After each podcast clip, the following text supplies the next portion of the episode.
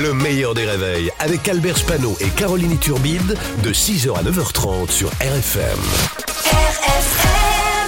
Limité à 80 avec Pascal Atenza sur RFM. Eh ben bonjour Pascal. Eh ben, bonjour Albert, bonjour Caroline. Coucou Pascal euh, Atenza. Alors Oui. on va commencer avec euh, le nouvel album. Oui, oui, Pascal Atenza. Oui, oui, Monsieur. Pascal Atenza.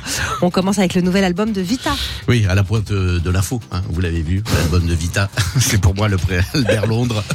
Oui, parce que trouver, trouver des infos sympas, c'est de plus en plus difficile. Moi, j'aimais bien finalement quand on était infesté de punaises de lit. Ouais. Euh, D'ailleurs, ça peut revenir euh, à Paris en tout cas, puisqu'un élu municipal a dit qu'on devrait vivre avec les punaises de lit, et il a rajouté les punaises de lit naissent libres et égales en droit. Il faut le savoir. Donc euh, un peu de people, ça peut pas faire de mal. La chanson française, euh, d'abord de Palmas qui met un terme à sa carrière, on l'a appris euh, hier à cause d'un problème de voix. Euh, ça c'est vraiment dommage, un problème de voix. Est-ce que ça a empêché Carla Bruni de faire carrière? Non. Donc il revient quand il veut, parce qu'on l'aime beaucoup. Et donc la chanteuse Vita qui vient de sortir un album et elle annonce elle aussi que ce sera sûrement son dernier album. Donc euh, je crois qu'elle vient de l'écouter. Alors là aussi, c'est dommage parce que moi j'aime beaucoup Vita parce que de toutes ces chanteuses de R&B françaises, ce qui est bien avec euh, Vita, c'est qu'on comprend tout ce qu'elle chante. Et ce qui est moins bien avec euh, Vita, bah, c'est qu'on comprend tout ce qu'elle chante.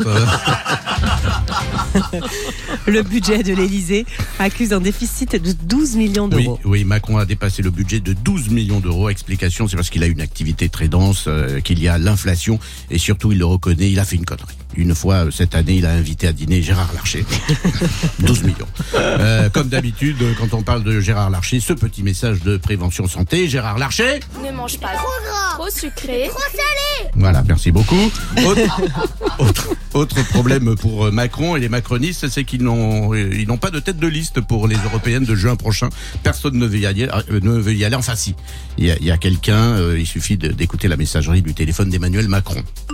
Bonjour Monsieur Macron, Manuel Valls vous a laissé 820 852 messages vocaux. Voilà. Ça se tente.